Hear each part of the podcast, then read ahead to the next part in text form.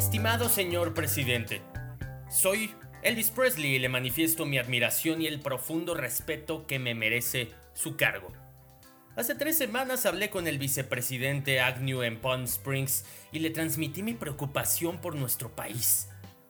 La gente del mundo de las drogas, los hippies, el CDS, Students for Democracy Society, los Panteras Negras, etc., no me consideran su enemigo o, como lo llaman ellos, el establishment. Yo lo llamo América y lo amo.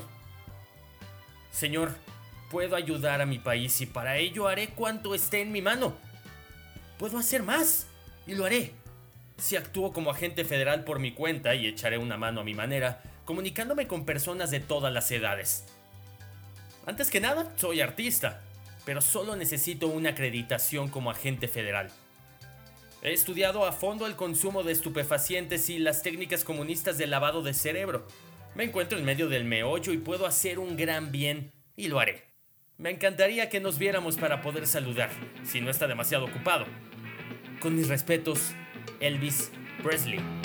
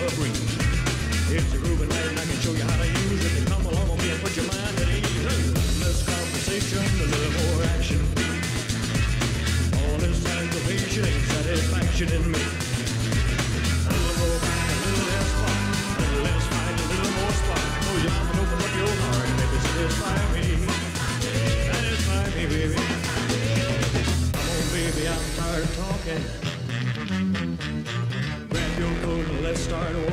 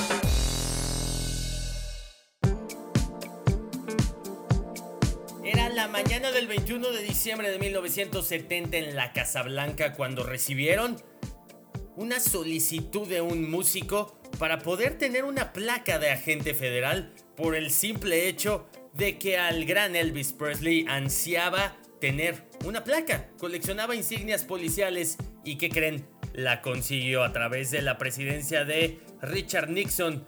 Como agente de la Oficina de Narcóticos y Drogas Peligrosas, la carta que escuchamos para comenzar esta emisión radial fue justamente la que redactó de puño y letra Elvis Presley para solicitar esto. En una época en la que prima la celeridad del Facebook o el WhatsApp, o la sinopsis extrema del Twitter, sumergirse en las profundidades de una carta manuscrita es ya casi un viaje antropológico por el soporte del papel, por el hecho de descubrir la letra de otra persona, por las extensiones de los textos, por la paciencia necesaria para recibir una respuesta. Hay un publicista llamado Ashon Usher que lo hizo, se sumergió y descubrió montones de cartas memorables, como la de Virginia Woolf escrita antes de suicidarse o la de la reina Isabel II con su receta de escones, la de Gandhi que le pedía a Hitler mantener la paz y así. Letras infinitas, desesperadas, momentos de la historia condensados con palabras en una página. Por ahí me decía un amigo en algún momento, cuando alguien te escribe una carta, no solamente es el hecho por sí mismo de que te esté obsequiando la carta, sino que te dedicó absolutamente unos cuantos minutos, quizás hasta horas, en la que estaba pensando en ti para encontrar la mejor manera de transmitirte el mensaje que está plasmado aquí. Y si alguien se los da en una máquina de escribir, bueno, es todavía mucho mejor. Yo soy Adrián Ortega, bienvenidos a este espacio que se llama Librario a través del Facebook Ortega Locutor, Twitter Ortega Goat, Instagram Ortega-locutor, es posible comunicarnos para poder rebotar ideas de qué es lo mejor que debería de estar pasando en Librario. En aquel lejano 1997 la frase Querido amigo, estoy tratando de decirle que se olvide de todo lo que ha leído en mis cartas sobre la forma novelesca y de que se ponga a escribir novelas de una buena vez. Una reflexión dirigida a todos aquellos a los que domina la ilusión de llegar a ser novelistas? El gran escritor peruano Mario Vargas Llosa, a través de cartas, nos habla con lucidez del oficio y el arte de narrar y a partir de varias cosas que tienen que ver con la vocación. También platico un poco sobre el poder de la persuasión, el estilo, el espacio y el tiempo de un narrador, la realidad, la experiencia de un escritor, qué tan auténtico debe ser, la ficción de cualquier relato, la eficiencia y eficacia de escribir, la coherencia que debe haber. Y es toda una sabiduría en uno de esos libros cortos que todos en algún momento debemos de leer. Esto es Cartas a un joven novelista quiero que ustedes propongan qué más debería estar sonando en Librario. Les invito también, lo que he hecho a través de las redes sociales personales, en contenidos dirigidos a la propuesta de que ustedes sigan un reto que se trata de 12 lecturas a lo largo de los 12 meses que tiene el año con diferentes estilos. Me interesa muchísimo que ustedes también pudieran junto conmigo y un gran amigo llamado Gabriel Parra construir este eh, reto, desafío sobre 12 libros importantes. El de enero ha sido mi elección, el de una biografía. Les comparto que a través del escritor Tom O'Neill, acerca de una de las figuras más icónicas de culto en cuanto a los asesinos seriales se refiere, pero también con muchas intrigas. Es Charles Manson y es esa eh, la propuesta de biografía que yo invito a que ustedes tengan la suya y la compartan a través del hashtag librario. En las redes, ahí está abierta la comunicación. Vienen muchas cosas en puerta que me encantaría que ustedes formen parte junto conmigo. Mando un cordial saludo y un especial agradecimiento a la vida que me permitió, por múltiples situaciones, vivir en el mismo momento que Alan Uriel Ortega. Él, lamentablemente un chico de 16 años, mi primo, falleció apenas hace algunas semanas lo externo hasta ahora por lo doloroso que fue en circunstancias muy personales vivir este duelo, de incluso lo seguimos viviendo en familia. Sin embargo, a través de lo que me brinda la gran posibilidad en RTQ de tener palabras para ustedes en este espacio, en 100.3 de frecuencia modulada o también en cualquier parte del mundo, los invito a que cada uno de los momentos que vivan con un familiar cercano sean al máximo. A medias tintas, nada todo que sea con lo máximo que ustedes pueden entregar y así estoy completamente seguro que cuando exista una pérdida, irreparable por supuesto, estaremos más satisfechos que nunca de la vida que vivimos junto a esa persona. Los invito a hacer esa reflexión para ustedes, varios mensajes antes de comenzar esto, que a través de Mario Vargas Llosa en 1997 es una invitación directa a escribir. Oigan ustedes la carta que le mando a la eufemia de mi vida, a ver si esta sí me la contesta.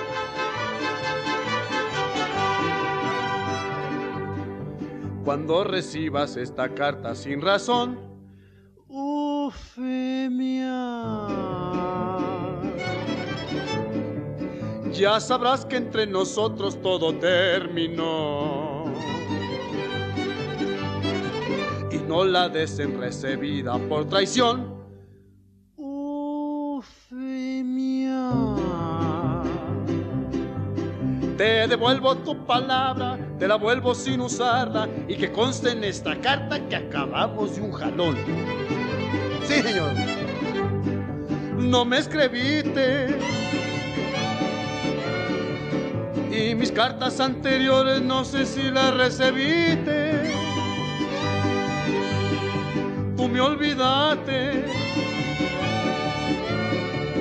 Y mataron mis amores el silencio que les diste. A ver si a esta sí le das contestación.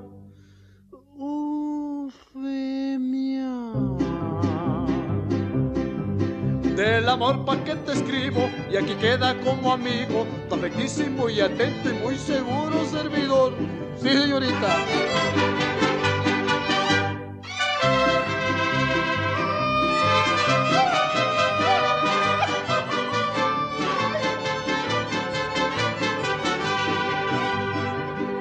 Y repito, cuando recibas esta carta sin razón,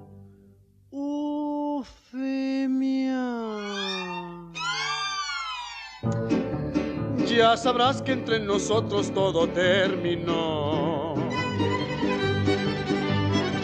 Y no la des en recibida por traición. Eufemia. Te devuelvo tu palabra, te la vuelvo sin usarla y que conste en esta carta que acabamos de un jalón.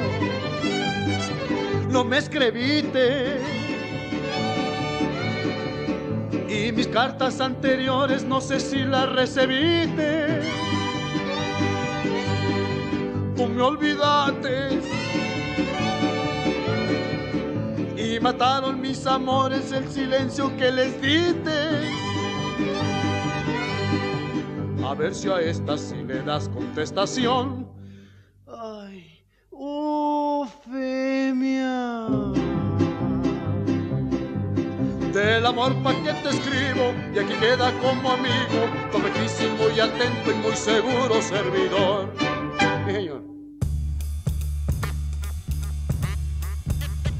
Una discreta autobiografía. Este no es un manual para aprender a escribir, algo que los verdaderos escritores aprenden por sí mismos. Es un ensayo sobre la manera como nacen y se escriben las novelas según mi experiencia personal que no tiene por qué ser idéntica ni siquiera parecida a la de otros novelistas. Lo escribí a sugerencia de un editor que se proponía publicar una colección en la que practicantes veteranos de diversas disciplinas se dirigirían a un supuesto discípulo para confiarle los secretos de su oficio. Por alguna razón ese proyecto no se llevó a cabo, pero la idea me gustó. Me llevó a reflexionar sobre lo que venía haciendo desde hacía muchos años, contar historias. Y este es el resultado. Tal vez a los lectores empecinados de novelas les puede enriquecer la lectura saber que detrás de esas aventuras ficticias que enciendan su imaginación y los conmueven, hay no solo intuición, fantasía, invención y una pizca de locura, sino también terquedad, disciplina, organización, estrategia, trampas y silencios, y una urdimbre compleja que levanta y sostiene en vilo la ficción. Escribí todos estos capítulos en pocos meses, aprovechando notas y apuntes que me habían servido para dar conferencias o seminarios sobre mis autores favoritos. Se trata, pues, de un libro muy personal y en cierto modo de una discreta autobiografía. Mario Vargas Llosa, Lima, 26 de enero de 2011.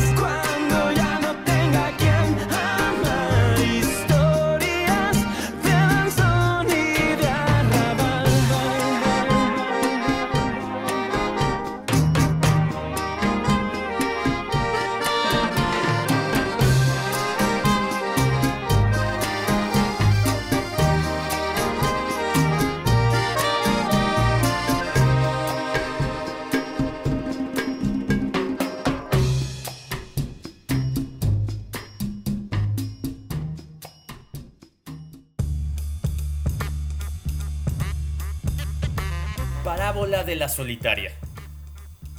Querido amigo, su carta me ha emocionado porque a través de ella me he visto yo mismo a mis 14 o 15 años, en la grisácea lima de la dictadura del general Odría, exaltado con la ilusión de llegar a ser algún día un escritor, y deprimido por no saber qué pasos dar, por dónde comenzar a cristalizar en obras esa vocación que sentía como un mandato perentorio Escribir historias que deslumbran a sus lectores como me había deslumbrado a mí la de esos escritores que empezaba a instalar en mi panteón privado. Faulkner, Hemingway, Malrox, Dos Pasos, Camus, Sartre. Muchas veces se me pasó por la cabeza la idea de escribir alguno de ellos. Todos estaban vivos entonces, y pedirle una orientación sobre cómo ser un escritor. Nunca me atreví a hacerlo por timidez o acaso por ese pesimismo inhibitorio. ¿Para qué escribirles si sé que ninguno se dignará contestarme? Que suele frustrar las vocaciones de muchos jóvenes en países donde la literatura no significa gran cosa para la mayoría y sobrevive en los márgenes de la vida social como que hacer casi clandestino. Usted no ha experimentado esa parálisis puesto que me ha escrito. Es un buen comienzo para la aventura que le gustaría emprender y de la que espera, estoy seguro, aunque en su carta no me lo diga, tantas maravillas. Me atrevo a sugerirle que no cuente demasiado con ello ni se haga muchas ilusiones en cuanto al éxito. No hay razón alguna para que usted no lo alcance. Desde luego, pero si persevera, escribe y publica, pronto descubrirá que los premios, el reconocimiento público, la venta de los libros, el prestigio social de un escritor tienen un encaminamiento sui generis, arbitrario a más no poder, pues a veces rehuyen tenazmente a quienes más los merecerían y asedian y abruman a quienes menos. De manera que quien ve en el éxito el estímulo esencial de su vocación, es probable que vea frustrado su sueño y confunda la vocación literaria con la vocación por el relumbrón y los beneficios económicos que a ciertos escritores, muy contados por cierto, depara la literatura. Ambas cosas son totalmente distintas.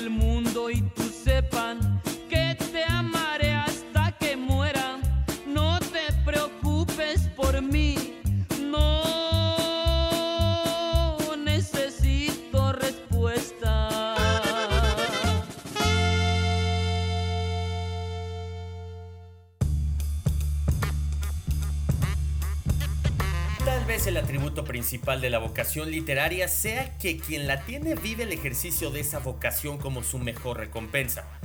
Más, mucho más que todos los que pudiera alcanzar como consecuencia de sus frutos. Esa es una de las seguridades que tengo, entre muchas incertidumbres, sobre la vocación literaria. El escritor siente íntimamente que escribir es lo mejor que le ha pasado y puede pasarle, pues escribir significa para él la mejor manera posible de vivir, con prescindencia de las consecuencias sociales, políticas o económicas que puede lograr mediante lo que escribe. La vocación me parece el punto de partida indispensable para hablar de aquello que lo anima y angustia. ¿Cómo se llega a ser un escritor? Es un asunto misterioso, desde luego cercado de incertidumbre y subjetividad, pero ello no es obstáculo para tratar de explicarlo de una manera racional evitando la mitología vanidosa, teñida de religiosidad y de soberbia con que la rodeaban los románticos, haciendo del escritor el elegido de los dioses, un ser señalado por una fuerza sobrehumana, trascendente, para escribir aquellas palabras divinas a cuyo efluvio el espíritu humano se sublimaría a sí mismo. Y gracias a esa contaminación con la belleza, con mayúscula por supuesto, alcanzaría la inmortalidad. Hoy nadie habla de esta manera de la vocación literaria o artística, pero a pesar de que la explicación que se ofrece en nuestros días es menos grandiosa o fatídica, ella sigue siendo bastante huidiza.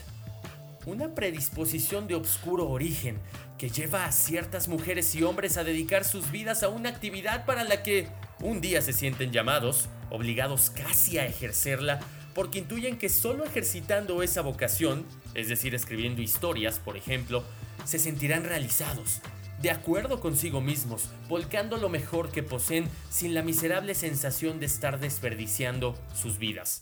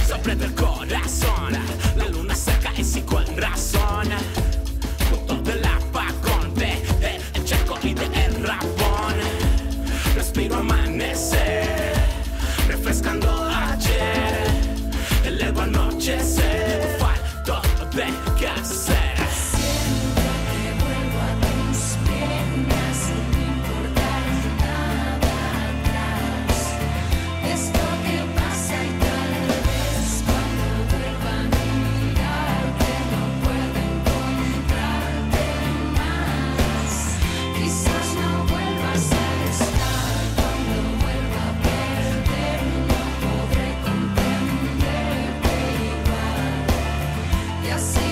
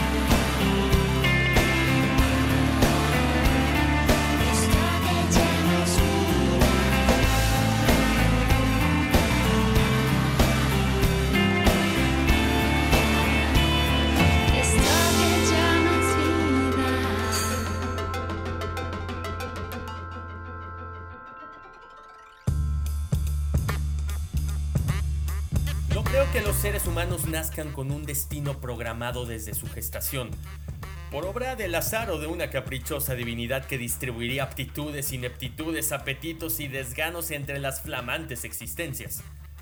Pero tampoco creo, ahora, lo que en algún momento de mi juventud, bajo la influencia del voluntarismo de los existencialistas franceses, Sartre sobre todo, llegué a creer. Que la vocación era también una elección, un movimiento libre de la voluntad individual que decidía el futuro de la persona. Aunque creo que la vocación literaria no es algo fatídico, inscrito en los genes de los futuros escritores y pese a que estoy convencido de que la disciplina y la perseverancia pueden en algunos casos producir el genio, he llegado al convencimiento de que la vocación literaria no se puede explicar solo como una libre elección. Esta, para mí, es indispensable, pero solo en una segunda fase, a partir de una primera disposición subjetiva, innata o forjada en la infancia o primera juventud, a la que aquella elección racional viene a fortalecer, pero no a fabricar de pies a cabeza.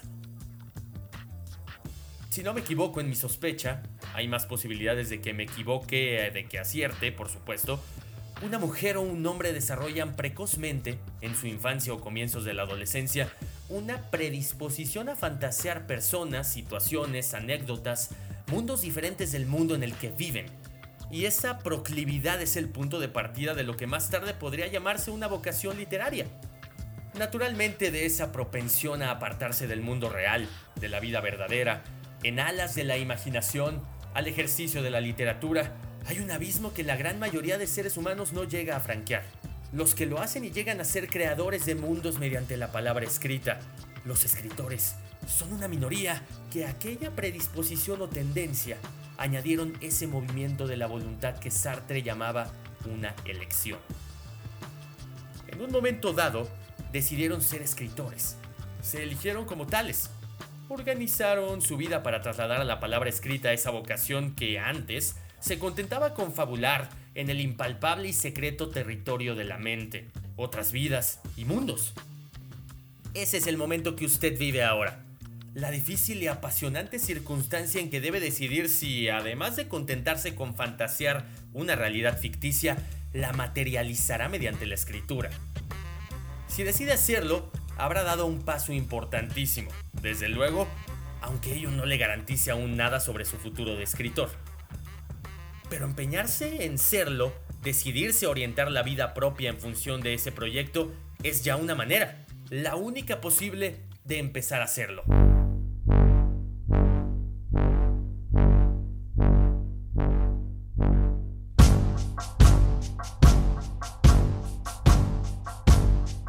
Yo dije que no, ella dijo sí, yo dije que sí,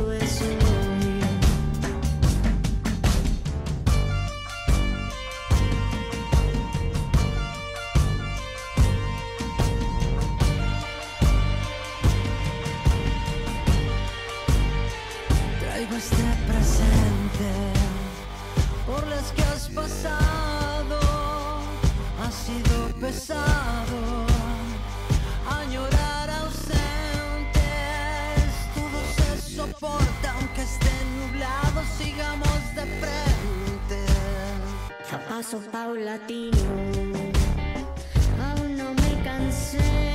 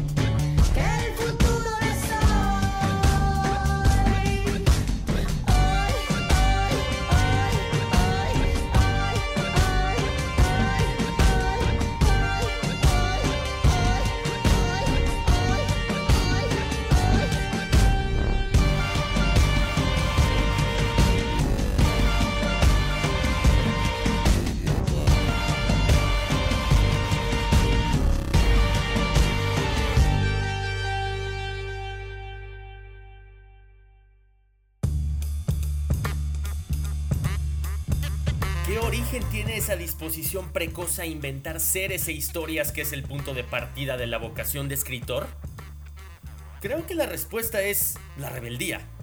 Estoy convencido de quien se abandona a la elucubración de vidas distintas a aquella que vive en la realidad manifiesta de esta indirecta manera su rechazo y crítica de la vida tal como es, del mundo real y su deseo de sustituirlos por aquellos que fabrica con su imaginación y sus deseos. ¿Por qué dedicaría su tiempo a algo tan evanescente y quimérico, la creación de realidades ficticias, quien está íntimamente satisfecho con la realidad real, con la vida tal como la vive? Ahora bien, ¿quién se revela contra esta última valiéndose del artilugio de crear otra vida y otras gentes puede hacerlo impulsado por un sinnúmero de razones? Altruistas o innobles, generosas o mezquinas, complejas o banales la índole de este cuestionamiento esencial de la realidad real que a mi juicio late en el fondo de toda vocación de escribidor de historias no importa nada. Lo que importa es que ese rechazo sea tan radical como para alimentar el entusiasmo por esa operación, tan jicotesca como cargar lanza en ristre contra molinos de viento, que consiste en reemplazar ilusoriamente el mundo concreto y objetivo de la vida vivida por el sutil y efímero de la ficción. Sin embargo, pese a ser quimérica, esta empresa se realiza de una manera subjetiva, figurada, no histórica, y ella llega a tener efectos de largo aliento en el mundo real, es decir, en la vida de las gentes de carne y hueso.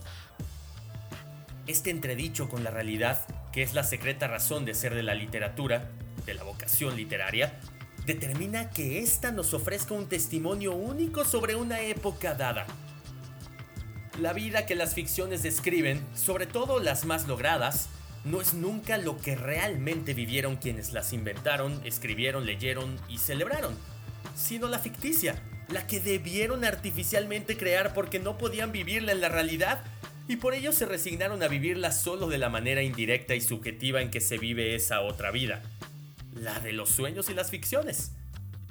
La ficción es una mentira que encubre una profunda verdad.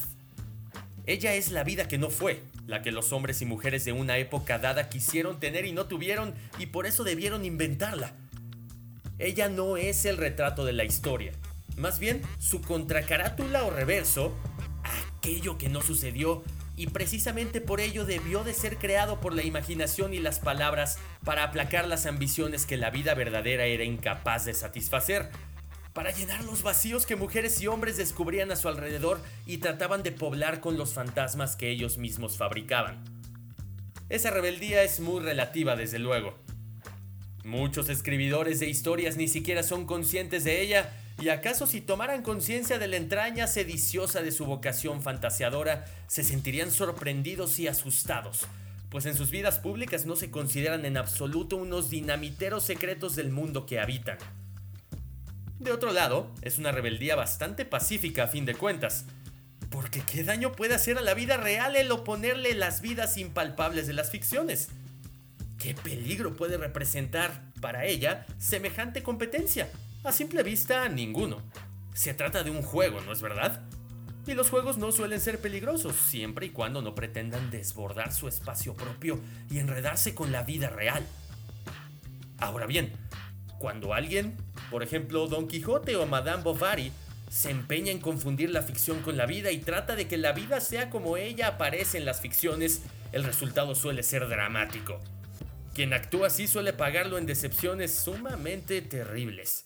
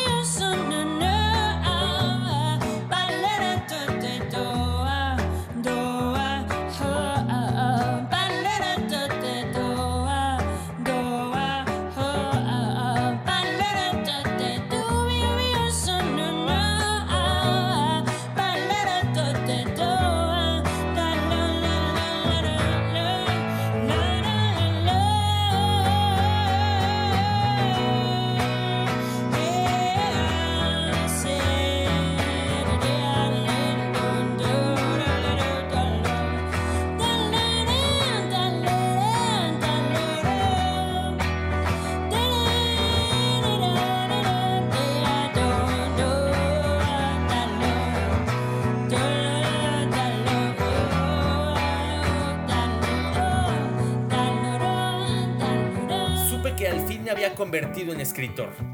Supe al fin qué le sucede a un hombre que hace de su vida la de un escritor. Pero mi amigo, esta carta se ha prolongado más de lo recomendable. Para un género, el epistolar cuya virtud principal debería ser precisamente la brevedad. Así que me despido. Un abrazo. Mario Vargas Llosa.